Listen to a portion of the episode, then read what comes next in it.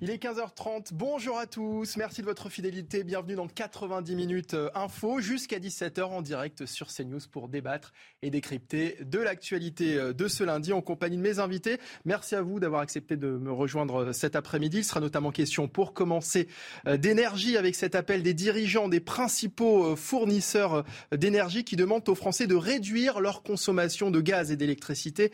On commence nos discussions dans un instant. Je vous présente mes camarades dans la foulée, juste après le Flash Info de Mathieu Rio.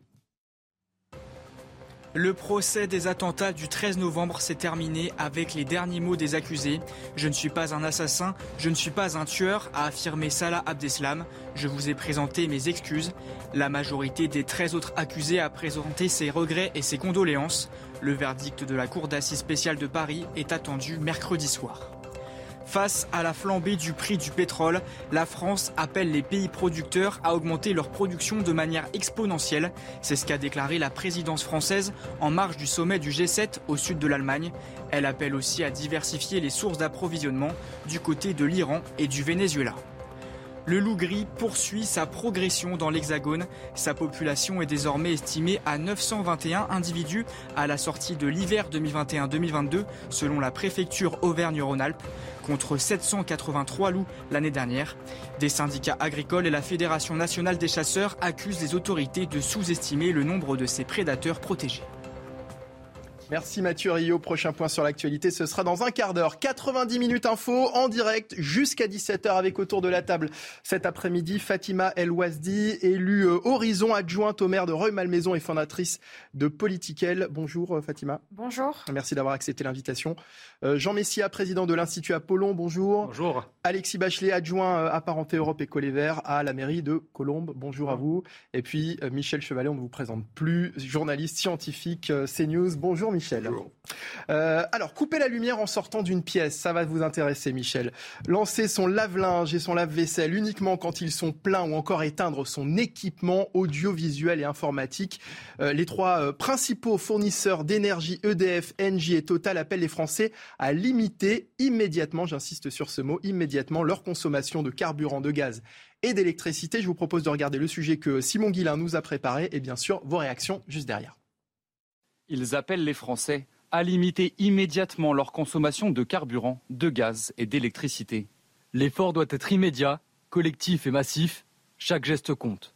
Les dirigeants d'EDF, d'Engie et de Total se sont accordés.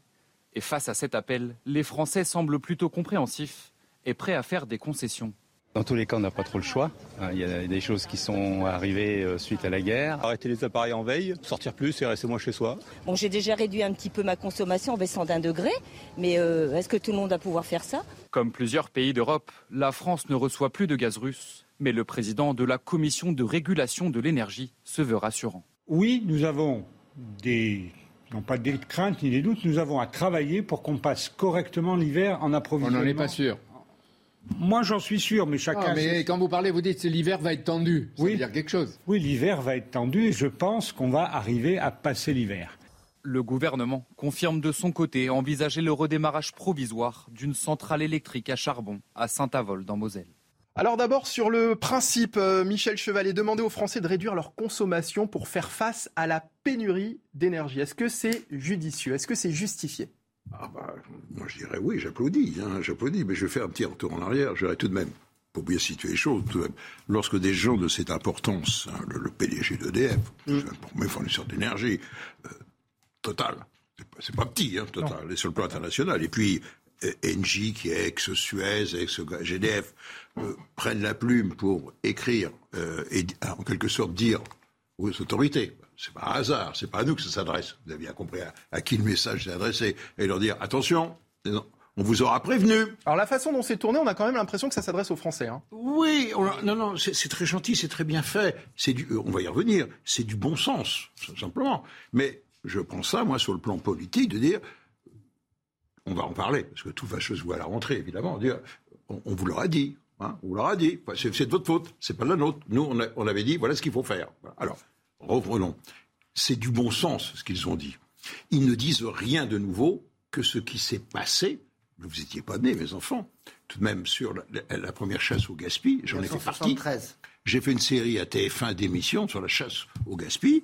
Euh, j'ai participé au Grenelle de l'environnement. Quelle année? 73 C'était à 60 après le premier choc pétrolier. 74. 73, donc en 74, 74, il y a eu la, première campagne de chasse au, au gaspillage, qui était, si vous voulez, des mesures de bon sens. Il n'y a rien, rien d'exceptionnel. De mettre un couvercle sur une casserole, c'est du bon sens. D'éteindre la lumière, c'est du bon sens. De lever le pied euh, avec sa voiture, c'est du bon sens, etc. Seulement, on les a complètement oubliés parce qu'on était dans une phase de, d'énergie abondante et pas chère. Et des gens tiraient le de l'arme en disant Attendez, attendez, mes enfants, les, les, problèmes sont toujours là. Et là, il a fallu la crise de, l'Ukraine, mais c'était sous-jacent pour vraiment faire prendre conscience qu'on allait dans le mur. Et on y va dans le mur. Fatima Elouazi, cette demande des principaux fournisseurs d'énergie, vous la prenez pour vous, pour les dirigeants, pour, les, pour le gouvernement? Je pense que ça concerne tout le monde. Ça concerne à la fois les particuliers, les collectivités locales, les entreprises surtout, mm. parce que ce sont elles aussi qui euh, contribuent le plus euh, aux émissions euh, de carbone. il y a quand même un mouvement global dans la société autour de la neutralité carbone. Des entreprises s'engagent aussi à mettre en place des solutions pour atteindre une certaine sobriété autour de la consommation d'énergie, parce que voilà, c'est de moins en moins accepté. moi, j'entends qu'on fasse des séminaires on prend, on prend l'avion pour un, week-end, que des entreprises fassent ça. Maintenant, c'est de moins en moins accepté parce que l'empreinte écologique est très forte. Je prends d'autres exemples. Les collectivités locales se mobilisent aussi pour mettre en place de la sobriété, par exemple autour du numérique, de bien éteindre son appareil à la fin de la journée ou euh, de bien éteindre tout ce qui, tout ce qui, tout ce qui va bien, ou, etc. Et nous, on a, le gouvernement sortant a quand même euh, s'est mobilisé, par exemple, pour euh, inciter les entreprises à éteindre leurs devantures euh, de magasins euh, la nuit pour éviter que ça consomme inutilement euh, de l'énergie. Voilà, je pense que c'est avec des petites, les petites rivières font des océans, donc il faut aussi se mobiliser. C'est un appel à la responsabilité générale. On est dans un contexte absolument exceptionnel où, bien évidemment, vous l'avez dit un petit peu dans votre sujet, mais je trouve que c'est pas forcément euh, tout à fait vrai, mais la, enfin, on n'a pas rouvert des centrales à charbon. En fait, en réalité, au début de cette année 2022, euh, en janvier, on en parlait déjà pendant la campagne présidentielle, on avait des réacteurs nucléaires qui étaient à l'arrêt. On avait 12. Et du coup, on avait déjà rouvert euh, des centrales à charbon pour permettre en fait de combler ce, manque de production d'électricité. Donc c'était déjà le cas au début de l'année. Maintenant, les gens prennent davantage conscience parce que entre, le début de l'année en janvier et euh, le 24 février dernier où la guerre en Ukraine a commencé, les gens ont pris conscience de notre, euh, de notre dépendance énergétique parfois envers l'extérieur. Donc c'est pour ça que le président de la République aussi veut construire six, six, réacteurs nucléaires de nouvelle génération en France parce qu'on a besoin d'être indépendant énergétiquement. Ça veut dire que les gens sont plus sensibles finalement quand on leur dit attention, vous, on risque de manquer d'énergie, plutôt que quand on leur dit il faut euh, consommer, consommer moins pour protéger la planète. Ah, Jean bah, non, mais ce que, ce que j'entends est, absolument consternant. C'est-à-dire qu'effectivement, il y a les années 70, il y a les années 70, l'énergie était abondante, peu chère. Euh, depuis, je pense que les gens ont quand même évolué euh, dans leur mentalité. Il y a eu une prise de conscience de la, à la fois de la raréfaction de, de, de, des énergies, mais surtout de leur coût vous présentez, vous présentez en fait les choses comme si l'énergie était gratuite et que les gens et que les, gens avaient un droit de tirage presque gratuit sur l'électricité, sur l'eau, sur l'essence, etc. Toutes, toutes ces matières premières ont eu un, prix qui, ont, qui, a explosé ces dernières années. Donc mécaniquement, euh, avec la, hausse des prix, les gens se sont adaptés dans leur consommation. Donc euh, aujourd'hui, euh, demander aux, Français de faire des efforts, c'est se moquer du monde. Parce qu'en réalité, les efforts qu'on leur demande, ce n'est rien d'autre que, les dommages collatéraux d'une co-belligérance dans la guerre russo-ukrainienne que nos dirigeants ont eu l'imprudence, dans laquelle nos dirigeants ont eu l'imprudence de se lancer. Euh, ils sont allés à, la castagne avec, euh, avec la Russie en prenant fait et cause euh, pour l'Ukraine. Donc, résultat des courses, nous avons mis, mis en place un certain nombre de sanctions pour briser, soi-disant, les reins de la Russie qu'est-ce qui nous arrive? On est en train de, se briser les reins nous-mêmes, d'une certaine manière. Ça, c'est la première chose. La deuxième chose, c'est qu'on a dépensé au cours de ces 40 dernières années, et notamment plutôt ces 20 dernières années, un, pognon de dingue, pour reprendre l'expression du président de la République, dans les énergies renouvelables. On parle de 150 milliards d'euros qui ont été investis dans l'éolien, dans le photovoltaïque, dans le solaire. Bon, euh, moyennant quoi, nous voyons que on a, on a, quand même, on a badigeonné en fait la perte de souveraineté énergétique de la France d'écologie. C'est-à-dire qu'aujourd'hui, la France n'est plus souveraine et indépendante. Je me souviens, et, vous surtout, Monsieur Chevalet, que le général de Gaulle avait justement travaillé à, à mettre en place l'énergie nucléaire pour arracher la France à la dépendance énergétique mondiale qui était celle du pétrole à l'époque.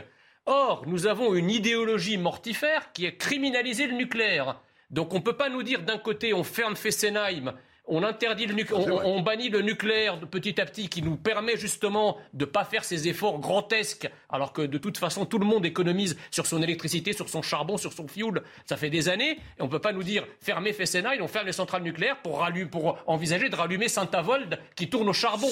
Enfin, on, est chez les fous. Alors, pour reprendre votre premier point, Jean Messia, je vous donne la parole juste après, euh, euh, Michel Chevalier. Pour reprendre votre premier point, euh, selon vous, c'est une façon de se dédouaner finalement, de remettre la responsabilité euh, sur les Français? Bien sûr, quand on va dans une guerre, hein, il faut d'abord mesurer ses forces et mesurer ce qu'on peut faire et ne pas faire et mesurer les conséquences de la guerre qu'on va mener sur ses propres troupes. Or, je crains qu'il y ait eu un choix idéologique, un, choix spontané, dont on n'a pas réellement calculé les conséquences, puisque c'est aujourd'hui les Français qui ont payé le prix. Alors, Alexis Bachelet, on termine le tour de table et Michel Chevalier juste après.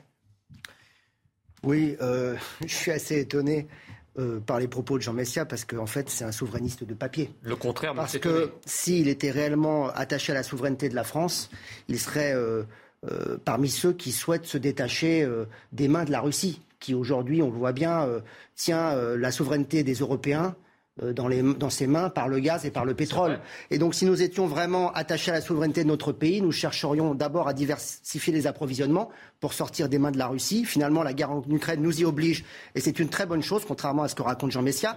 la deuxième chose, la deuxième chose, la deuxième chose, c'est que Jean Messia fustige les énergies renouvelables, c'est un, c'est imbécile comme propos. Parce que c'est justement les énergies renouvelables qui renforceraient la souveraineté de la France. Parce que les énergies renouvelables, Monsieur Messia, c'est des énergies qu'on produit à 100% sur le territoire ah national. Sur le territoire français.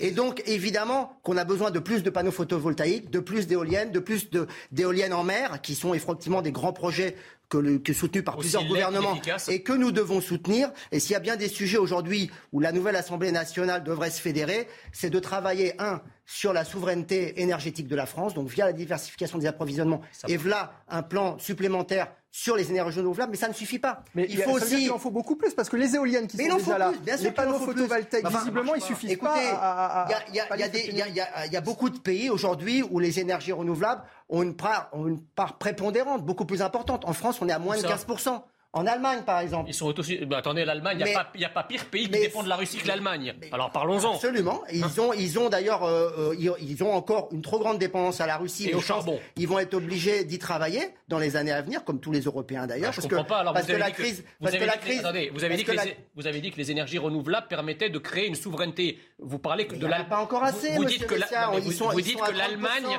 vous dites que l'Allemagne est bien plus importante que nous.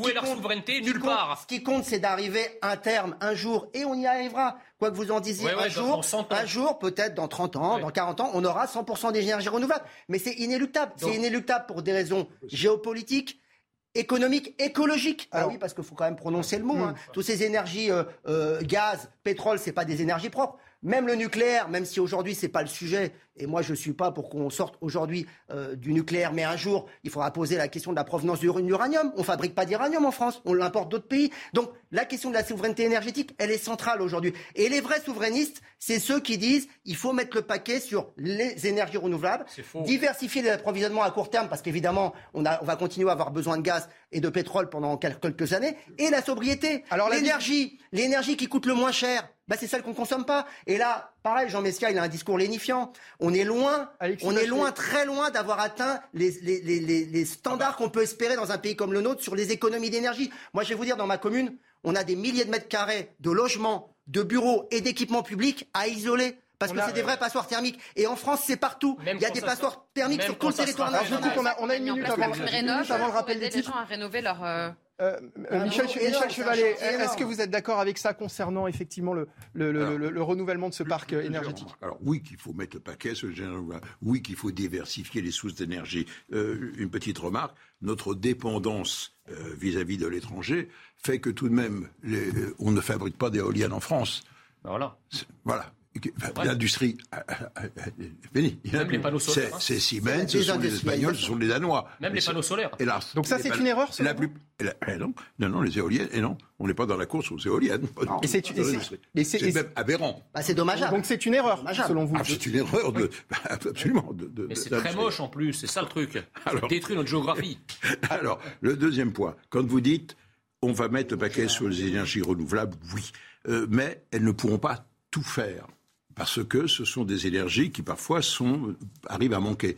Quand vous êtes en situation anticyclonique, il n'y a pas de vent. Quand euh, le ciel est couvert, vous n'avez pas de soleil, il y a moins d'énergie. Et donc, il faut toujours garder un paquet d'énergie de, de, base qui peut être fourni par les barrages, évidemment, c'est idéal, mais euh, par, par, le nucléaire. Voilà pourquoi le président avait bien compris et dit il faut qu'on relance pour renouveler le parc de, de nouvelles centrales nucléaires pour avoir une énergie de base pour suppléer au manque des, énergies renouvelables qui peut, se, qui peut se produire. Vous voyez, ce n'est pas, il n'y a pas de solution miracle. On poursuit notre discussion dans un instant, juste après le point sur l'actualité de Mathurio.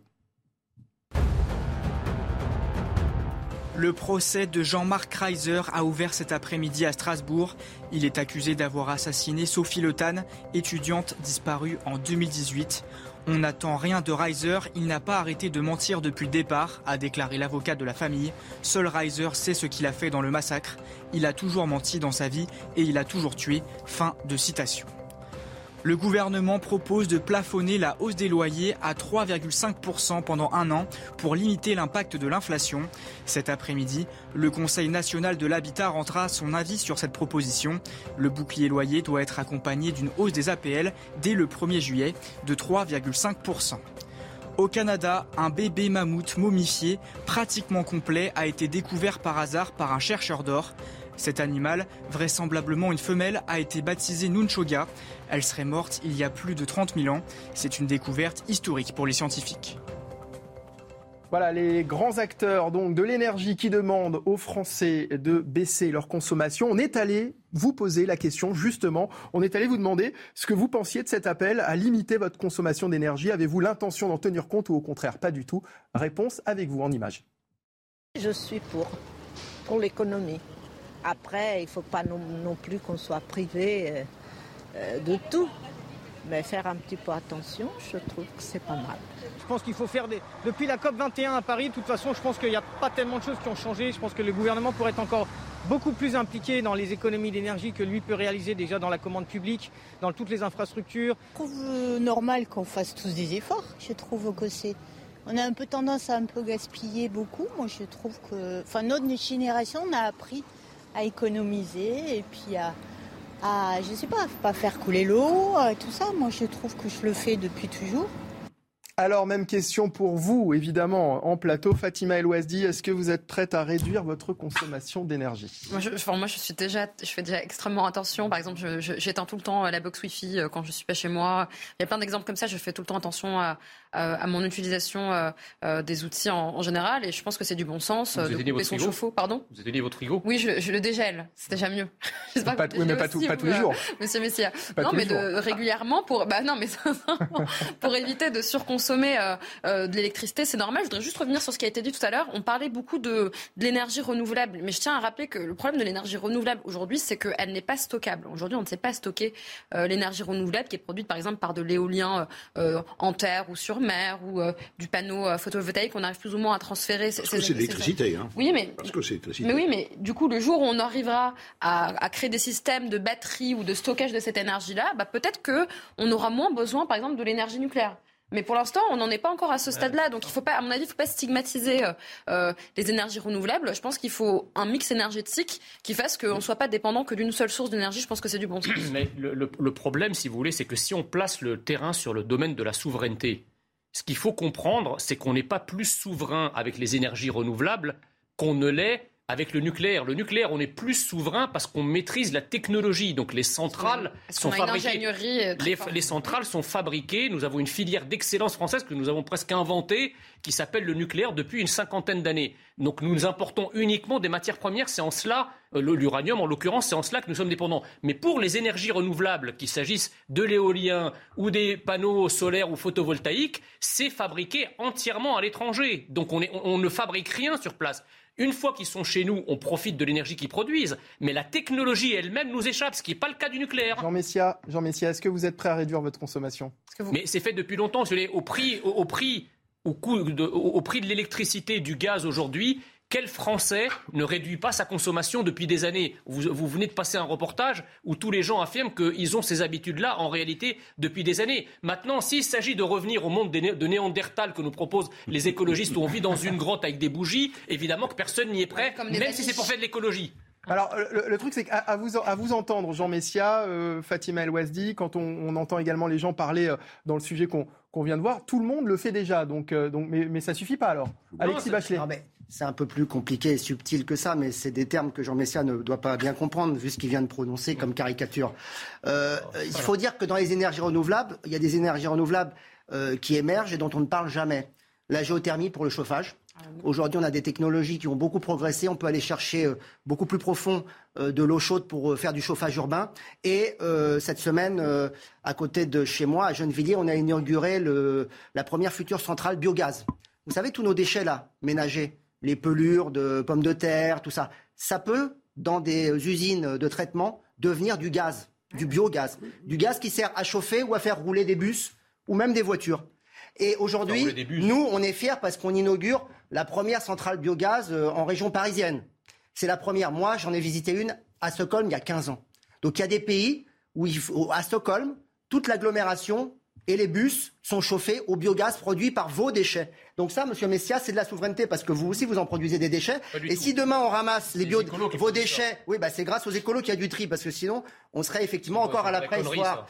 Et grâce à ça, on peut faire, voyez, des énergies renouvelables qui sont pas intermittentes. Mm. Parce que là, pour le coup, euh, c'est comme une centrale à gaz à domicile. Et donc, il y a des technologies qui ne fonctionnaient pas il y a 10 ans, qui maintenant sont mûres, qui deviennent des procédés industriels et qui nous permettront, il faut se projeter dans l'avenir, à 10, 15, 20 ans, de devenir autosuffisants. Dans déplace à M. Messia, les énergies renouvelables, c'est l'autosuffisance. Un dernier mot, Michel Chevalier, un dernier mot sur ce sujet. Est-ce que cette situation n'aurait pu l'éviter finalement?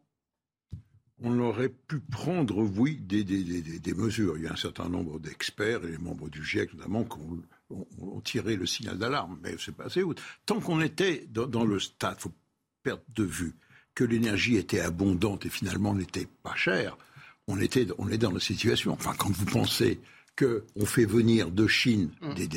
des, des, produits, donc vous voyez le coût du transport, mais le coût du transport, jusqu'à présent, n'était pas cher. C'est pour ça. Ben, sinon, les industriels leur disent, ben non, c'est trop cher. Vous voyez, tout est faux. Que, quand vous pensez qu'il y a des 747 qui amenaient des, des, Vous achetez des fleurs, les fleurs, elles sont sur le haut plateau du Kenya, et c'est dans les soutes des 747 qu'on l'amène à Amsterdam. Faut dire, oui, mais parce que parce que ce n'était pas cher, c'est tout. Le, problème, il est là. Merci Donc là, Michel. on va. Oui Merci Michel d'avoir été avec nous, journaliste euh, scientifique euh, CNews. Dans un instant, nous allons parler de Papendiaï et de cette interview ce matin donnée, euh, ce week-end, pardon, donnée dans le Parisien. Restez avec nous, ce sera juste après cette courte pause, toujours en direct sur CNews pour la suite de 90 minutes info. À tout de suite. De retour sur le plateau de 90 minutes info en compagnie euh, de mes invités pour euh, la suite, la deuxième partie de cette émission. Euh, on poursuit nos débats juste après le journal car il est quasiment 16h et à la une de l'actualité, le procès de Jean-Marc Reiser accusé du meurtre de Sophie Le Tan qui s'ouvre aujourd'hui à Strasbourg. Le sexagénaire en cours la perpétuité. Noémie Schulz est en direct des assises du Barin. Noémie, Jean-Marc Reiser est un homme au lourd passé judiciaire. Oui, l'homme qui a fait son entrée dans le box euh, tout à l'heure, crâne euh, dégarni, masque sur le visage, petite lunette sur le bout du nez, est un habitué euh, des cours d'assises, déjà condamné à deux reprises pour viol, jugé mais acquitté au bénéfice du doute pour une affaire de meurtre d'une jeune femme à la fin des années 80. Jean-Marc Reiser avait été arrêté une semaine seulement après la disparition de Sophie Le Tan. Pendant des mois, il a nié toute implication et ce alors même que les preuves l'accablant eh bien, se multipliaient, à téléphoner les traces de sang de Sophie Lotan retrouvée dans son appartement, retrouvée aussi sur une scie qu'il avait cachée dans sa cave. Il a continué de clamer son innocence. Alors va-t-il, euh, il avait fini par reconnaître les faits, mais très tardivement. Quelle va être son attitude au procès? C'est la euh, question qui se pose euh, aujourd'hui. Les proches de Sophie Lotan n'attendent rien de lui, mais un des avocats de Jean-Marc Reiser, maître Giurato, espère que la cour d'assises va lui permettre de se livrer un peu. Je vous propose de l'écouter. Après d'autres aveux, ça, ça sera Ce sera peut-être la magie des assises et j'espère que j'espère qu'il expliquera encore davantage, qu'il s'adressera donc à la famille. C'est ce qu'on va voilà, on va essayer de le mettre dans les meilleures dispositions possibles pour pour qu'il s'explique, pour qu'il exprime aussi son ressenti, ses émotions et, et tout ce qu'il travaille parce qu'il en a fait état devant le juge, mais la famille de Sophie doit l'entendre et voilà. ça sera donc un moment important tout au long de ce procès, je pense. Alors que le président lui demandait quelle était sa position vis-à-vis de ce procès, Jean-Marc Reiser a dit Je répondrai aux questions autant qu'il me sera possible de le faire. Il sera entendu, interrogé très longuement sur les faits vendredi après-midi. Schulz en direct de Strasbourg. Les images sont signées Sacha Robin pour euh, CNews. Autre procès, celui du 13 novembre qui s'est achevé euh, ce matin après dix mois de débat. Euh, la Cour a donné ce matin une dernière fois la parole aux accusés. La Cour d'assises spéciale de Paris s'est retirée pour délibérer. Le verdict est attendu pour mercredi. Les prochains jours seront décisifs pour le gouvernement d'Elisabeth Borne. Une semaine après le second tour des législatives, plusieurs postes sont à pourvoir Retour sur l'agenda de cette semaine avec Elodie Huchard. C'est une semaine clé à l'Assemblée nationale avec un certain nombre de postes à distribuer. D'abord, mardi à 15h, l'élection du ou de la présidente de l'Assemblée nationale. Richard Ferrand voulait rempiler, mais il a été battu aux élections législatives. Celle qui fait figure de favorite, c'est Yael Braun-Pivet, candidate de la majorité et jusqu'alors ministre des Outre-mer. Mardi, c'est aussi une journée importante parce qu'avant 18h, chaque groupe doit avoir déposé sa composition. On saura donc de manière très précise qui siège dans quel groupe Et puis à noter la journée aussi de jeudi, les huit commissions permanentes vont se réunir pour élire leur président ou présidente. Alors évidemment, toute l'attention va être tournée vers la prestigieuse commission des finances. Sa présidence doit revenir à l'opposition, oui, mais à quelle opposition? Certes, les députés Rassemblement national sont les plus nombreux, mais si la NUPS s'allie avec ces quatre groupes, eh bien c'est elle qui a le plus grand nombre de députés. Forcément, la bataille va être ardue et il va falloir suivre de très près toutes ces élections pour comprendre aussi comment l'Assemblée va pouvoir fonctionner pendant cinq ans. Dans le reste de l'actualité, l'inflation devrait atteindre 5,5% en 2022. Face à ces hausses de prix, le gouvernement d'Elisabeth Borne envisage une loi euh, pouvoir d'achat pour aider les Français. Mais que contient précisément cette loi? Les précisions avec Adrien Spiteri. Augmenter les prestations sociales pour lutter contre l'inflation, c'est l'une des solutions proposées par le gouvernement. Dans le détail, l'exécutif souhaite augmenter de 4% les pensions de retraite et d'invalidité. Même chose pour le RSA ou la prime d'activité. Les APL seront aussi revalorisés de 3,5% et les loyers plafonnés pendant une année.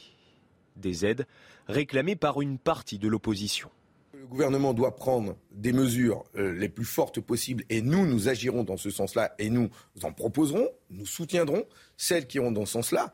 Mais je préviens aussi, si ça ne bouge pas, si ça ne bouge pas assez vite, nous appellerons les salariés à se mobiliser. Le coût de ces mesures s'élèverait à un peu moins de 7 milliards d'euros fin 2022 et à 8 milliards d'euros d'ici avril 2023. Le texte doit être présenté début juillet en Conseil des ministres. Et puis Vladimir Zelensky veut faire son maximum pour mettre fin à la guerre d'ici la fin de l'année 2022. C'est ce qu'a déclaré le président ukrainien lors du sommet du G7 qui se tient jusqu'à demain euh, en Bavière. Vladimir Zelensky a aussi appelé les différents chefs d'État à intensifier les sanctions contre la Russie. Le président allemand Olaf Scholz a affirmé que le G7 allait continuer à accroître la pression sur Vladimir Poutine. Voilà pour l'actualité de ce euh, lundi après-midi. Nous sommes de retour sur le plateau de 90 minutes info en compagnie de mes invités Fatima El Ouazdi, élue Horizon, adjointe au maire de Reuil-Malmaison et fondatrice euh, de Politiquel. Rebonjour Fatima. À vos côtés, euh, qui vient de nous rejoindre également, c'est Marc Hainaut, journaliste pour le site, le site d'actualité Boulevard Voltaire. Merci de nous rejoindre sur ce plateau. Merci, bonjour. Jean Messia, vous êtes toujours avec nous, président de l'Institut Apollon. Et puis à vos côtés, euh, j'allais dire Michel Chevalet, mais il est parti, Michel. Alexis Bachelet, adjoint apparenté Europe École scientifique, mais Alexis Bachelet est également donc toujours avec nous. Dans l'actualité euh, également, ça a marqué l'actualité de ce week-end. Papendia et le ministre de l'Éducation nationale et de la jeunesse qui était en interview euh, dans le Parisien quelques jours après la polémique sur la hausse du port de tenue religieuse dans les établissements scolaires. Il a dévoilé euh, les chiffres sur les atteintes à la laïcité au sein des établissements scolaires. La part des tenues religieuses dans le total des atteintes à la laïcité a augmenté. On regarde le sujet de Thomas Chama et on commente ensemble juste après. Malgré leur interdiction depuis la loi de 2004, le port de signes religieux ostentatoires progresse dans les établissements scolaires. Selon le ministre de l'Éducation nationale, la part des tenues cultuelles dans le total des atteintes à la laïcité a augmenté, avec 139 cas recensés entre décembre 2021 et mars 2022. Un chiffre en hausse de 7% par rapport au trimestre précédent ces vêtements-là euh, sont portés pour des raisons euh, identitaires, sous l'influence, comme je le disais, d'une idéologie, mais d'une idéologie qui est dictée à travers les réseaux sociaux. Il y a l'effet de groupe. Au total, avec 627 signalements, le nombre d'atteintes à la laïcité dans les écoles est stable. Ce nombre est à relativiser par rapport aux 10 euh, ou 12 millions d'élèves, mais on tient compte uniquement des cas qui sont remontés. Or, il faut bien savoir que de nombreux cas ne sont pas remontés. Les chiffres réels sont beaucoup plus élevés que cela. Et il faut bien comprendre aussi que les offensives qui sont menées sont des élèves qui se disent de confession musulmane, mais qui en fait adhèrent à une, une interprétation extrémiste de l'islam. Le ministre de l'Éducation nationale promet une évaluation désormais mensuelle de ces phénomènes à partir de la rentrée. Alors, 139 cas euh, recensés entre décembre 2021 et mars 2022, un chiffre en hausse de 7% par rapport au trimestre précédent. D'abord, comment expliquer euh, ces chiffres Marqueno qui nous a rejoint il y a quelques minutes?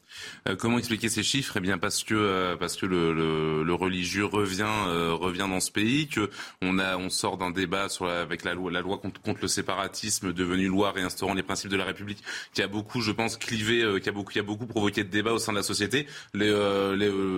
Les élèves de confession musulmane se sont sentis, se sont sentis peut-être visés, ils se sont sentis agressés, ils ont voulu faire un petit peu plus de prosélytisme. On a vu les islamistes de plus en plus offensifs sur le terrain de l'école. D'ailleurs, le seul truc que je trouve dommage dans cette dans cette étude, c'est qu'elle ne précise pas quelle religion est visée, quelle religion euh, euh, porte atteinte à la laïcité dans les écoles De quelle religion parle-t-il? Est-ce qu'on parle de port de signes islamistes? Est-ce qu'on parle de port de signes d'autres religions? C'est la question à laquelle répond, ne répond pas Papendiaï, visiblement. Fatima El-Wazdi déjà, je regrette euh, euh, cette hausse euh, du non-respect finalement de la loi de 2004 portant interdiction de l'utilisation et du port de signes religieux à l'école. Je rappelle que l'école, c'est la société et on protège en fait à l'école des idéologies religieuses. Ce n'est pas un lieu pour faire du prosélytisme. Je pense que c'est important de le rappeler. Parce que vous avez dit quelque chose qui est intéressant, c'est que peut-être que le débat public a porté, euh, euh, a blessé, heurté des personnes. Excusez-moi, mais le débat public, avec la loi contre les séparatismes, ça répondait à une urgence D'abord parce que euh, on a constaté une hausse euh, de, cas euh, de, prosélytisme, mais surtout on a eu l'affaire Samuel Paty à l'école avec cet attentat qui est terrible, et on a bien vu qu'il y avait en effet en France des personnes qui veulent placer en fait leur foi au-dessus de l'école de la République. Et ça, à mon sens, ce n'est pas normal. Oui, c'est normal de parler, euh, d'enseigner les religions à l'école d'une façon euh, neutre. Oui, c'est interdit de porter euh, le voile ou de porter une kippa à l'école de la République. Et pour moi, c'est sain, c'est respecter les enfants et c'est leur permettre aussi de grandir et de, j'ai envie de dire, d'échanger avec des personnes qui ne pensent pas comme eux. C'est ça aussi la diversité, la mixité sociale, la mixité en général. Et pour moi, c'est quelque chose sur lequel il faut qu'on se batte. C'est pour ça aussi, je tiens à le rappeler, qu'on a rendu aussi l'école obligatoire à trois ans. Parce qu'on voulait, on voulait pas que des enfants se retrouvent euh, exclus en fait de l'école de la République et exclus des lois de la République. Mais je pense que c'est important de le rappeler. Oui, c'est important de le rappeler, mais parce qu'on oublie, on oublie. C'est important de le rappeler, mais pour reprendre ce que ce que, ce que vous venez de dire, vous dites donc euh, dans l'école de la République, on ne fait pas de prosélytisme. Si on reprend le sujet qu'on vient de voir et ce que vient de nous dire également euh, Marc Hainaut, euh, dans la réalité, les faits sont, sont, sont différents finalement. C'est ce qu'on. On voit qu'il y, y, a quand même. Excusez-moi, après je vous laisse rebondir. Je sais que c'est votre sujet de prédilection. Je vais pas vous. Ah, pas du tout, non. Mais vous venez d'en parler pendant un quart d'heure, donc c'est le vôtre aussi. Quart d'heure, peut-être pas. Vous êtes gentil. Mais euh, non, mais plus sérieusement, on a euh, quand même, je pense, des jeunes qui ont envie euh, de tester les limites. Voilà. Ils ont envie de tester les limites du système. Et moi, je trouve que c'est inadmissible. C'est aussi la responsabilité des parents, je suis désolée. On les met devant la responsabilité de leurs enfants qui testent les limites de la République et qui testent aussi la limite euh, de l'autorité des enseignants et du personnel scolaire en général. Euh, c'est pas normal d'avoir ce type de comportement dans l'école de la République. Et enfin, on a aussi créé, c'est important, le délit d'entrave à la fonction d'enseignant pour justement protéger les enseignants face à ce type d'actions qui, à mon avis, sont délétères et sont inquiétants et il faut qu'on y travaille pour les réduire. Jean Messia, qui a une drôle de notion du temps, elle a fait deux minutes. Je reste oriental, vous savez, l'exagération. Euh, non, mais en fait, il y, a évidemment les, raisons qui viennent d'être évoquées, mais qui sont des raisons, je dirais, de court terme, des raisons, des, des raisons un peu circonstanciées par rapport à ce qui s'est passé ces derniers mois ou peut-être ces dernières années. Mais il y a aussi des raisons de fond. Euh, on a quand même, depuis le tournant des années 80, accueilli en France une immigration incontrôlée, massive, une immigration de peuplement dans le cadre du regroupement familial, qui est principalement une immigration arabo-afro-musulmane, dont effectivement les enfants, euh, aujourd'hui, qui sont dans des classes d'âge beaucoup plus nombreuses, arrivent dans nos écoles. Le problème, c'est que ces populations ont très faiblement été assimilées ou pas du tout. C'est-à-dire, on ne les a pas assimilées et donc ils ont reconstitué en quelque sorte euh, des, peuples à l'intérieur du peuple français, des peuples avec leurs codes à la fois religieux, euh, euh, juridiques, vestimentaires, culinaires aussi, voilà, et dans le, dans le rapport homme-femme, etc. Donc aujourd'hui, et je rejoins ce que disait Marqueno, le problème, ce n'est pas un problème de port de signes religieux, parce que ça, c'est un terme générique qui ne veut rien dire. Aujourd'hui, le problème, il est, posé par une certaine application de l'islam euh, à l'intérieur de nos écoles. Ce n'est pas les bouddhistes qui posent problème, ce n'est pas les juifs, ce n'est pas les catholiques qui posent problème, ce n'est pas eux qui viennent avec des tenues de bédouins du 8e siècle dont euh, les gauchos-progressistes nous disent que c'est du progrès. C'est effectivement euh, les, comment dirais-je les fidèles d'un certain islam rigoriste, radicalisé, qui effectivement cherche à imposer ses codes à l'intérieur de la société. Et de l'autre côté, vous avez donc euh, il y a cette immigration massive et ces codes qu'elle importe. Et puis vous avez un corps professoral euh, qui, euh, effectivement, explique à des générations, depuis des générations, que la France est un pays abominable, qu'elle a colonisé leurs ancêtres, qu'elle a réduit en esclavage leurs ancêtres. Et donc il y a une forme d'irrédentisme à la fois religieux et politique de certaines populations vis-à-vis de la France. je lisais un sondage, et je termine par, par, là, il y a une étude qui vient d'être faite qui démontre que, par exemple, chez les jeunes enseignants, les enseignants de moins de 30 ans, vous avez 59% des, enseignants de moins de 30 ans qui sont favorables à une loi autorisant le burkini. 59% des enseignants de moins de 30 ans. C'est grave. Alors, Papendiaï, puisque c'était le sujet, est-ce que Papendiaï a l'intention de faire quelque chose ou est-ce qu'il a simplement annoncé des chiffres qu'on lui a demandé euh, d'annoncer euh, finalement, euh, Fatima Louazi je pense qu'il a une position euh, dans cette, dans cette interview euh, qui, euh, qui laisse à penser qu'il prend le sujet à bras le corps et qu'il est conscient. Il a rendu au moment de son inauguration hommage à Samuel Paty et c'est un sujet qui de toute façon mobilise l'intégralité du gouvernement et le président de la République de façon assez large. Et je ne pense pas que c'est dans l'intérêt. Après, nous avons défendu pendant des semaines et des mois cette loi renforçant les principes républicains. On a aussi une, des projets, un projet pour l'éducation qui est fort pour que justement l'école de la République puisse inculquer euh, des valeurs de citoyenneté qui soient, qui soient égales et communes à tous. Puis après, on a un enjeu euh, maintenant euh, de société, de traitement aussi de, l'islam et de la question de faire la, la, distinction très claire, parce que je pense qu'il y a aussi chez certains musulmans la confusion entre l'islam et l'islamisme, ce qui crée aussi peut-être chez certaines personnes, je pense, une sorte de blocage et d'incompréhension très forte. Et moi, je pense que c'est important de bien faire la distinction entre les deux et que quand on dit qu'on ne veut pas du port du voile, par exemple, à l'école, ce n'est pas contre l'islam. C'est pour les enfants et c'est l'éducation et c'est pour tout le hmm. monde et c'est euh, avec une égalité. Alors, non mais vous, enfin, vous caricaturez mon propos. Alors, juste après.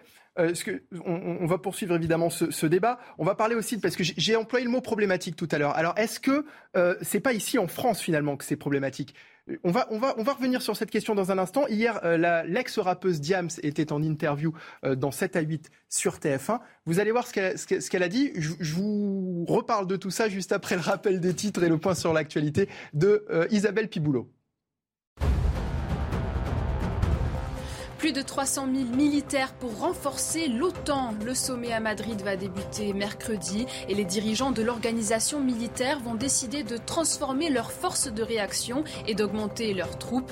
L'objectif est de faire face à la menace de la Russie, selon le secrétaire général de l'Alliance. L'OTAN veut également installer davantage d'équipements anti-aériens. Projet de loi sur le pouvoir d'achat, le gouvernement envisage d'augmenter certaines aides sociales afin de lutter contre l'inflation. Parmi elles, les pensions de retraite, le RSA ou encore les APL. Une hausse rétroactive au 1er juillet de 4%. Une mesure qui devrait coûter un peu moins de 7 milliards d'euros à la fin de l'année et 8 milliards d'ici à avril 2023. Journée de mobilisation pour les routiers. Des barrages filtrants se sont organisés tôt ce matin à l'entrée de plusieurs zones industrielles partout en France. Des tracts ont été distribués aux automobilistes critiquant une politique de l'autruche. Les salariés de la branche du transport routier réclament des hausses de salaire pour cette profession majoritairement payée au SMIC. 90 minutes info en compagnie de Fatima El Ouazdi, Jean Messia, Alexis Bachelet et Marc Hainaut. Je vous parlais de Diams euh, il y a quelques instants. Diams, l'ex-rappeuse qui était en interview hier euh, sur TF1 dans l'émission 7 euh, à 8. Voilà ce qu'elle a déclaré. Je voyage beaucoup et dans de nombreux pays, le voile n'est pas un souci. Il y a qu'ici que c'est un problème. Je ne suis pas qu'une femme voilée.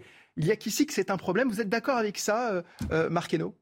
Mais enfin, Diam, c'est quand même assez amusant. Le, problème en France n'est pas. Euh, le problème finalement, c'est pas le fait de porter un signe extérieur et de religieux extérieur qui pose problème en fait. Et c'est complètement retourner, retourner le problème que de, que de penser comme Diams. Le véritable problème, c'est que le voile est un instrument visible de conquête islamiste. Le problème du voile, c'est que c'est un, c'est un marqueur qui démontre la progression de l'islamisme dans ce pays. C'est ça le problème du voile. Euh, et c'est d'ailleurs c'est ça le drame. On parlait d'immigration incontrôlée, mais c'est tout à fait ça le problème. À partir du moment où vous avez une immigration incontrôlée et que vous avez une population de peuplement qui arrive, on se retrouve à devoir légiférer sur qui porte quoi, qui s'habille comment, qui mange quoi, comment va-t-on à la piscine. C'est cette problématique-là de base. Là, on parle des conséquences d'un problème, on n'en parle pas de la cause qui est effectivement cette islamisation progressive de la France. Et quand elle dit qu'elle voyage beaucoup, que visiblement ce bah, problème, on n'est pas, c'est pas les mêmes modèles quoi. C'est sûr qu'en Arabie le, modèle français, c'est à l'origine, c'est un modèle républicain assimilationniste. D'accord? Donc, quand on venait d'ailleurs, il fallait devenir d'ici. Or, depuis euh, une, trentaine d'années ou une quarantaine d'années, on vous dit vous pouvez venir d'ailleurs, mais surtout rester d'ailleurs. Donc évidemment, on ne peut pas faire nation dans ces conditions. Donc tant qu'on n'aura pas mis en place, d'abord évidemment, un arrêt euh, de l'immigration et une politique d'assimilation pour refaire des Français, ben, on aura comme ça plusieurs peuples qui euh, constitueront, qui, diviseront la société française. Alors, la, culture anglo-saxonne s'en accommode très bien, ils appellent ça le multiculturalisme. Sauf que ce n'est pas notre modèle. En France, on est français, la France a une identité nationale, comme tous les pays du monde, à laquelle il faut s'assimiler. Je comprends que cette identité nationale puisse poser problème à des gens qui veulent vivre leur religion intégralement, mais dans ce cas-là, c'est certainement pas à la France de s'adapter. C'est à ceux qui veulent vivre leur religion de cette façon-là de trouver une solution pour aller la vivre confortablement ailleurs. Alexis Bachelet.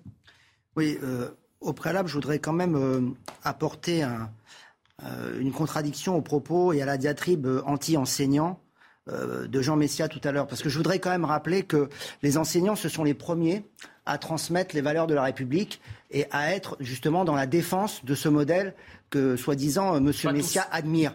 je rappelle que Samuel Paty est mort pour avoir justement défendu la laïcité républicaine et que donc entendre des propos aussi caricaturaux que ceux qui sont ceux de M. Messia, même s'il est coutumé du fait, qui met euh, tous les enseignants dans le même bateau, qui serait d'affreux gauchistes, wokistes, je ne sais quoi, et qui détruirait euh, les valeurs de la France parce qu'ils se tiennent des discours anticoloniaux, etc.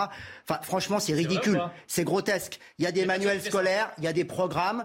On a tous ici été à l'école de la République, et je ne crois pas qu'on puisse euh, tenir ce type de propos oui, mais sérieusement. Samuel Paty, il a été abandonné par ses collègues et par sa hiérarchie, c'est ça le problème. Même, même si il peut y avoir ici ou là du laisser-aller. Mais faire des généralités et des banalités telles que celles que vous faites, c'est vraiment scandaleux par rapport à ces enseignants qui se battent, qui sont mal payés. Aujourd'hui, il y a une crise des vocations, donc plutôt que de continuer à leur taper dessus pour faire du buzz et pour faire plaisir à quelques personnes qui savent même pas ce que c'est que travailler dans l'éducation nationale, bah, moi je sais ce que c'est que travailler dans l'éducation nationale et je suis aux côtés des enseignants et y compris dans la défense des valeurs de la République parce que ce sont eux qui sont en première ligne et pas monsieur et pas vous, monsieur Messia. Vous, vous êtes sur les plateaux de télé, vous n'êtes pas devant les élèves. Vous n'êtes pas devant les élèves. Eux, ils sont tous les jours devant les élèves. Vous, vous faites le mariole sur les plateaux de télé, c'est pas le même métier. Pardon de vous le rappeler. Deuxième point. Deuxième point. Deuxième point. Oui, c'est vous faites le mariole. Non, non, vous faites le mariole. Carnaval. Deuxièmement, euh, euh, sur la loi de 2004, c'est une bonne loi qui doit être appliquée parce qu'on est dans l'école de la République. Dans l'école de la République, on applique les lois de la République. C'est pas discutable. Voilà. et ah on a besoin de tout le monde. On a besoin des enseignants, faut pas leur taper dessus, des parents, oui, c'est vrai. La, la, co, la coéducation, c'est l'éducation nationale et les parents. Et évidemment, on a besoin de tout le monde et aussi des gens qui passent dans les médias et qui, au lieu de jeter l'opprobre sur une profession, devraient les problème, Fermer le banc, il n'y a pas de problème. pour les, pour les, pour les, pour les écolos, c'est l'aveuglement militant. Il faut rien voir, rien en Jean comme ça. Je voudrais, qu'on parle justement des enseignants. Euh, pour revenir à l'interview de Papendiaï, justement dans le il a parlé de plein de choses. Il a parlé effectivement d'augmenter le salaire des enseignants. Il a parlé également de lutter contre les inégalités à l'école. Il a parlé d'environnement, du RN, plein de choses, sauf finalement de programme. Il a parlé des maths, c'est vrai, mais il n'a pas parlé vraiment de, de programme à, proprement euh, parler. Et, il y a un tweet, figurez-vous, de René Chiche, qui est professeur de philosophie. Hier, il a euh, publié un message sur Twitter. Euh, il a publié l'extrait d'une copie qu'on va voir à l'écran. La copie est illisible tellement il y a de fautes d'orthographe. C'est assez édifiant. Je vais me résoudre à envoyer mon paquet de copies au ministre de l'Éducation en le priant de bien vouloir se mettre enfin au travail. Alors, c'est vrai que c'est terrible de voir euh, autant de fautes d'orthographe. 17-18 ans, hein, c'est l'âge euh, où on, est censé passer le bac. Euh, c'est une réalité du niveau des jeunes aujourd'hui ou, c'est un, cas, selon vous, qui n'est pas représentatif Fatima El Ouazdi je pense que c'est. Enfin, je découvre hein, la copie, excusez-moi, sur l'écran. Ah, il y a plein de fautes. Hein, L'État. Il y a des fautes, en effet. puis on voit aussi des mots écrits à l'anglaise, civilisation avec un Z. Non, je vais vous dire. Déjà, il y avait un objectif qui a été fixé déjà par, euh, Jean-Michel Blanquer euh, sur le quinquennat qui vient de s'écouler. C'était qu'à la sortie, et par le président de la République par ailleurs, c'est qu'à la sortie euh, de, je dirais, du CM2, à l'arrivée au collège, tous les enfants puissent savoir écrire et compter. Les fameux, les fameux savoirs fondamentaux dont on a beaucoup parlé. Oui, mais ça, pour moi, c'est essentiel. Et puis, je vais dire, le, c'est un socle qui est indiscutable. Et même le président de la République a reconnu qu'il fallait mettre encore davantage de matières scientifiques à l'école parce qu'il il fallait euh, euh, davantage euh, avoir de mathématiques et que c'était une mauvaise idée finalement d'avoir enlevé les mathématiques au lycée. ça, c'est d'une part. Ensuite, on, se retrouve dans une situation où les jeunes, bon, bah, hélas, avec le numérique, je parle parce que je vois bien qu'il y a quand mmh. même une différence. Enfin, moi, j'ai eu mon bac il y a 10 ans. Donc, euh, je veux dire, je, je suis pas si éloigné que ça. Mais je vois bien la différence de niveau. C'est-à-dire que ils ont grandi avec des, euh, ordinateurs, euh, souvent très tôt des téléphones. Ils ont arrêté, en fait, d'aller lire, tout simplement, de faire de la lecture de base. Et je pense que ça, c'est, quelque chose, c'est limite civilisationnel. Il faut, à mon avis, faire un, faire un, plan sur les écrans pour réduire cette addiction aux écrans et remettre de la lecture et finalement juste du français, en fait, de base. Les, gens ne prennent plus le temps, malheureusement, les, les enfants d'aujourd'hui sont déconnectés de cela. Après, il y a des inégalités de niveau. C'est-à-dire que je pense qu'à Paris, il est forcément, il y a certainement euh, dans des écoles euh, des gens qui écrivent mieux que dans la Seine-Saint-Denis ou que dans des milieux ruraux, etc. Donc là, il y a aussi un, enjeu d'universalisme et de, et de, euh, je dirais, de connaissances et de niveau d'éducation. Vous parliez des profs et, du, et de, et de l'enseignement et du recrutement. On a mis, le, le, enfin, le, le ministre de l'Éducation, Papendia, a annoncé qu'on allait mettre à 2000 euros net le salaire mensuel. Mais ça, pour attirer, Oui, mais c'est pour attirer des enseignants. C'est pour euh, parce qu'en fait aujourd'hui on a du mal à, à, recruter dans ces Oui, mais c'est les fameux les, fameux savoirs fondamentaux, les, fameux savoirs fondamentaux dont on parle tant depuis depuis le début notamment de, de, du quinquennat euh, du premier quinquennat d'Emmanuel Macron. Euh, ils sont où ces, ces savoirs fondamentaux? On a dédoublé, on voit le résultat des élèves. On a dédoublé quand même les classes par exemple en, en, zone d'éducation prioritaire pour justement faire en sorte. Toujours les moyens. Non, mais, dans du coup et du coup fermer des classes dans d'autres zones en fait. C'est comme pour la sécurité. Non, mais en fait, ce qui est. Pardon, je suis Non, mais euh, je, je, vous laisse, terminer. Non, mais je vous laisse terminer. Non, mais c'est juste qu'on on essaye de faire en sorte. Non, mais ah, pardon, bah, je vous laisse ah parler. Bon, bah, écoutez, très, très, très rapidement, euh, pourquoi, pourquoi est-ce qu'on en, pourquoi est-ce qu'on en est rendu là au niveau, euh, au niveau des élèves du baccalauréat? C'est parce qu'on a, pendant des années, on a mis en place quelque chose qui s'appelle l'égalitarisme. Noter, c'est discriminant. Avoir de la culture générale, c'est discriminant. Et avoir un savoir basique, c'est discriminant. En première année d'université, on met des cours de remise à niveau en français et en grammaire pour les élèves en première année d'université. C'est c'est des gens qui vont faire du droit, de l'histoire, des sciences po, de la littérature et qui ont besoin d'une remise à niveau de grammaire et d'orthographe. Donc c'est des gens qui ont un, niveau de vocabulaire qui est extrêmement faible, qui ne savent pas développer trois idées cohérentes. Ça, c'est les retours qu'on a objectivement. Donc ça, c'est le ça, c'est le premier problème. Et le deuxième problème, c'est que on parlait des professeurs. Les professeurs, pendant des mois, il y a eu un hashtag qui a montré qu'il y a marché qui n'était pas de vague. C'était des professeurs qui étaient lâchés par leur hiérarchie, qui faisaient remonter des problématiques qui n'étaient jamais écoutées et qui ont été lâchés par à peu près tout le monde, ministre compris. C'est ça le problème. Le genre de copie que moi, à laquelle et après, on, leur tape dessus comme Jean Messia. Arranger les problèmes. C'est le genre de copie à laquelle mon voisin. C'est ceux qui disent que tout va bien. On va poursuivre ce débat dans un instant, s'il vous plaît. On va poursuivre. Avec toujours René Chiche d'ailleurs. Vous l'écouterez. Il était ce matin euh, chez euh, notre camarade Pascal Pro, euh, toujours sur notre antenne. Restez avec nous. 90 minutes info revient juste après cette courte pause sur CNews, toujours en direct.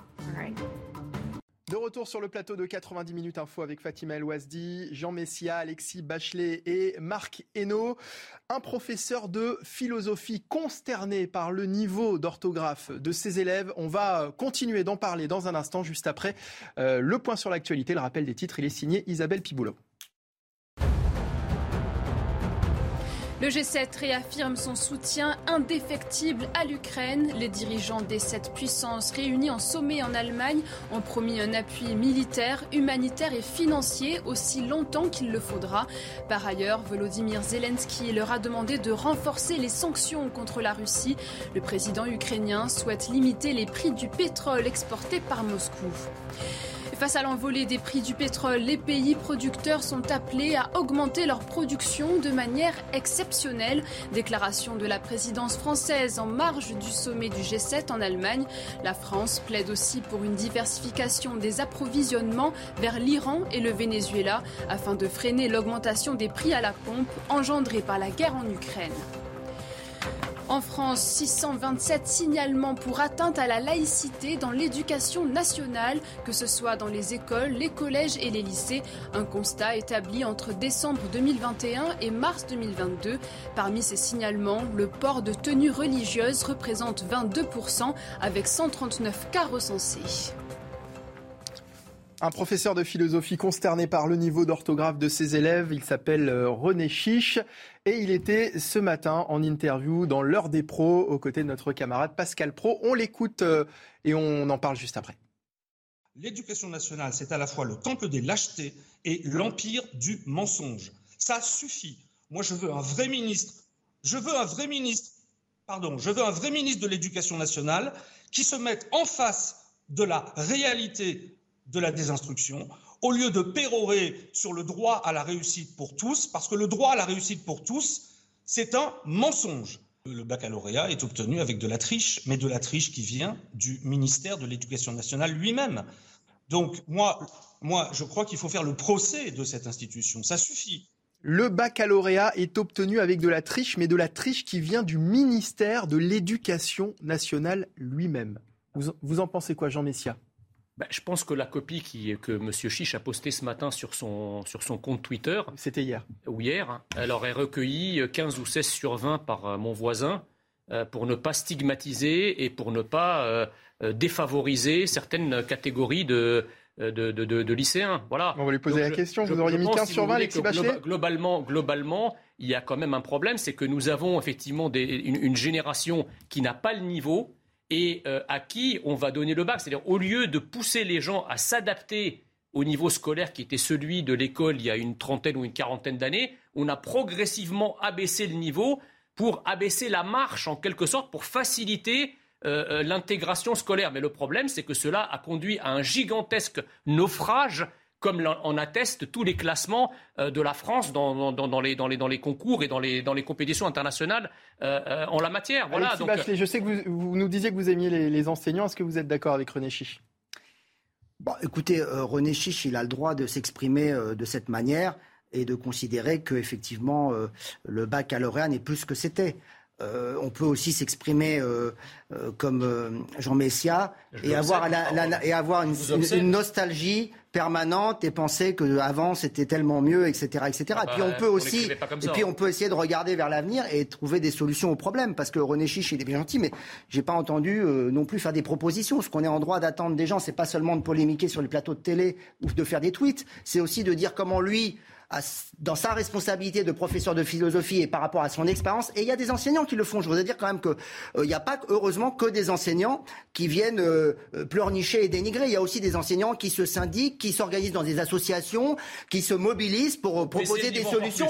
Et je pense que le problème, et là je, rejoindrai René Chiche, c'est que un ministre de l'Éducation digne de ce nom, il devrait commencer par faire une petite plongée en immersion et aller dans tout type d'établissement en France, en milieu rural, en zone urbaine, et essayer d'aller discuter avec les professionnels qui sont devant les élèves tous les jours et essayer effectivement d'en tirer un certain nombre de réflexions et peut-être pourquoi pas refaire, ça a déjà été fait, mais en en tirant euh, des solutions, un livre blanc parce que c'est vrai qu'aujourd'hui, je pense qu'il y a quand même des, des, des, des partis euh, de l'éducation nationale qui sont en souffrance. Et aujourd'hui, il y a des, résultats qui ne sont pas toujours satisfaisants. Nul ne le nie. Alors, de là de jeter le bébé l'eau du bain, on ne sera pas... Alors, s'il vous plaît, messieurs... Les du ministre sont, à l'école alsacienne, si vous voulez. Il le dit lui-même, il, les met à l'école alsacienne pour avoir une scolarité sereine. Ça, c'est l'état de l'éducation nationale. Il nous reste 4 minutes. Je voudrais vraiment qu'on termine avec un mot de politique, avec cette question comment gouverner sans majorité absolue, puisque Emmanuel Macron euh, cherche toujours la bonne formule. Ce week-end, il a confirmé Elisabeth Borne à son poste de première ministre dans une interview accordée à l'AFP juste avant de partir euh, pour le G7. Il a expliqué lui avoir demandé de former un gouvernement d'action pour les premiers jours du mois de juillet. Autrement dit, c'est quasiment demain. Un nouveau gouvernement, mais sans représentants de LFI ou du RN. Un gouvernement euh, d'action avec euh, des représentants peut-être du Parti communiste. Est-ce que vous trouvez ça étonnant, Jean Messia? Bah, je trouve ça incroyable, si vous voulez, que euh, Emmanuel Macron nous parle de, compromis. Et si j'ai bien compris, euh, le, compromis, pour lui, il s'écrit en un mot. Mais l'application, elle est en deux mots. Euh, enfin, je ne comprends pas sa logique, en fait. C'est-à-dire qu'il veut faire un compromis, mais en considérant que 40% de l'Assemblée nationale est anti-républicaine ou illégitime. Donc, je ne vois pas trop le, ni l'Union nationale, ni en, l'occurrence le, compromis. Euh, donc ça paraît quand même, euh, voilà, c'est très étonnant comme, euh, comme manière de faire. Je crains qu'Emmanuel Macron, en fait, n'ait pas vraiment évolué, n'ait pas compris le message que les Français lui ont adressé. Fatima El-Wazdi. Je suis pas d'accord avec vous, ça ne va pas vous étonner. non, le président de la République a, a redit, et tout comme la première ministre Elisabeth Borne, il s'agit de construire aussi, à travers ce gouvernement d'action, en prenant les bonnes volontés, euh, à partir du moment où c'est des, des, volontés qui sont euh, qui s'inscrivent dans une volonté de gouvernement, donc des partis de gouvernement. Donc pour le coup, ça peut pas être LFI ni le Rassemblement national. Mais, le Parti communiste, oui. pour la simple raison qu'on n'a pas de valeur en commun avec ces deux partis. Est-ce que, est que l'REM C'est ça la question. Et avec, le Parti communiste Le Parti communiste, par exemple, M. Roussel, par exemple, sur le nucléaire, il a quand même plus de. Il a quand même, attendez, il a quand même plus de points en commun avec, euh, je dirais, La République En Marche euh, qu'avec euh, Europe Écologie Les Verts sur juste la question nucléaire ou même la LFI. Il n'a jamais gouverné. Pardon? Il n'a jamais gouverné. Quand, vous, parlez. Enfin, quand, le, quand le président ah. parle de parti de gouvernement, est-ce que LREM en 2017 était un parti de gouvernement? Ça n'était pas un parti de gouvernement, pourtant ça, pourtant ça gouverne la France depuis 5 ans et on voit, dans, et, on voit quelle catastrophe c'est. Vous m'avez pas écouté parce que je viens de dire que ne, parti de gouvernement. Ne parlez pas de parti de gouvernement. J'ai parlé de, de partis avec des valeurs pour gouverner avec nous. C'est ça que je dis. Ne faites pas dire ce que je n'ai pas dit, monsieur, le président monsieur Marc euh, c'est l'esbrouf très clairement. Enfin, la mission donnée à Elisabeth Borne est totalement impossible. Enfin, comment faire un gouvernement d'union lorsqu'on exclut, euh, Jean Messier l'a dit, 40% de l'Assemblée nationale, ça me paraît assez complexe, premièrement. Deuxièmement, gouverner avec le Parti communiste, la dernière fois que ça s'est vu, c'était en, enfin, en tout cas, quand un président pas issu de la gauche a gouverné avec le Parti communiste, c'était en 46, c'était, euh, c'était le général de Gaulle et Maurice Thorez. aussi. Oui, mais quand c'était pas un président de gauche, euh, quand c'était pas de la gauche.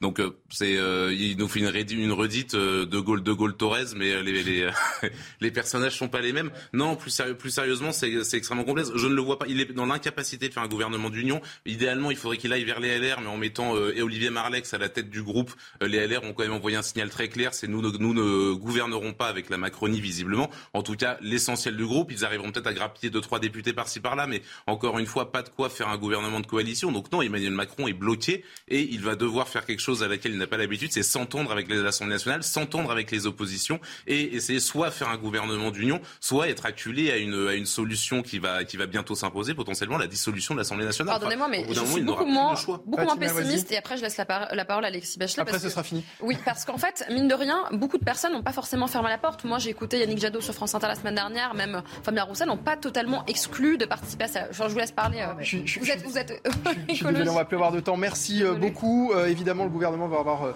pas mal de boulot là dans les prochains jours. Merci Fatima Elouazi, élue Horizon, adjointe au maire de Reuil-Malmaison et fondatrice de Political d'avoir été avec nous. Jean Messia, président de l'Institut Apollon. Alexis Bachelet, adjoint apparenté Europe et Les Verts à la mairie de Colombes. Et puis Marc Hainaut, journaliste pour le site d'actualité Boulevard Voltaire. Merci à tous les quatre d'avoir été avec nous. Dans un instant, c'est Punchline présenté par Laurence Ferrari et l'actualité qui continue bien sûr sur CNews. Bye bye.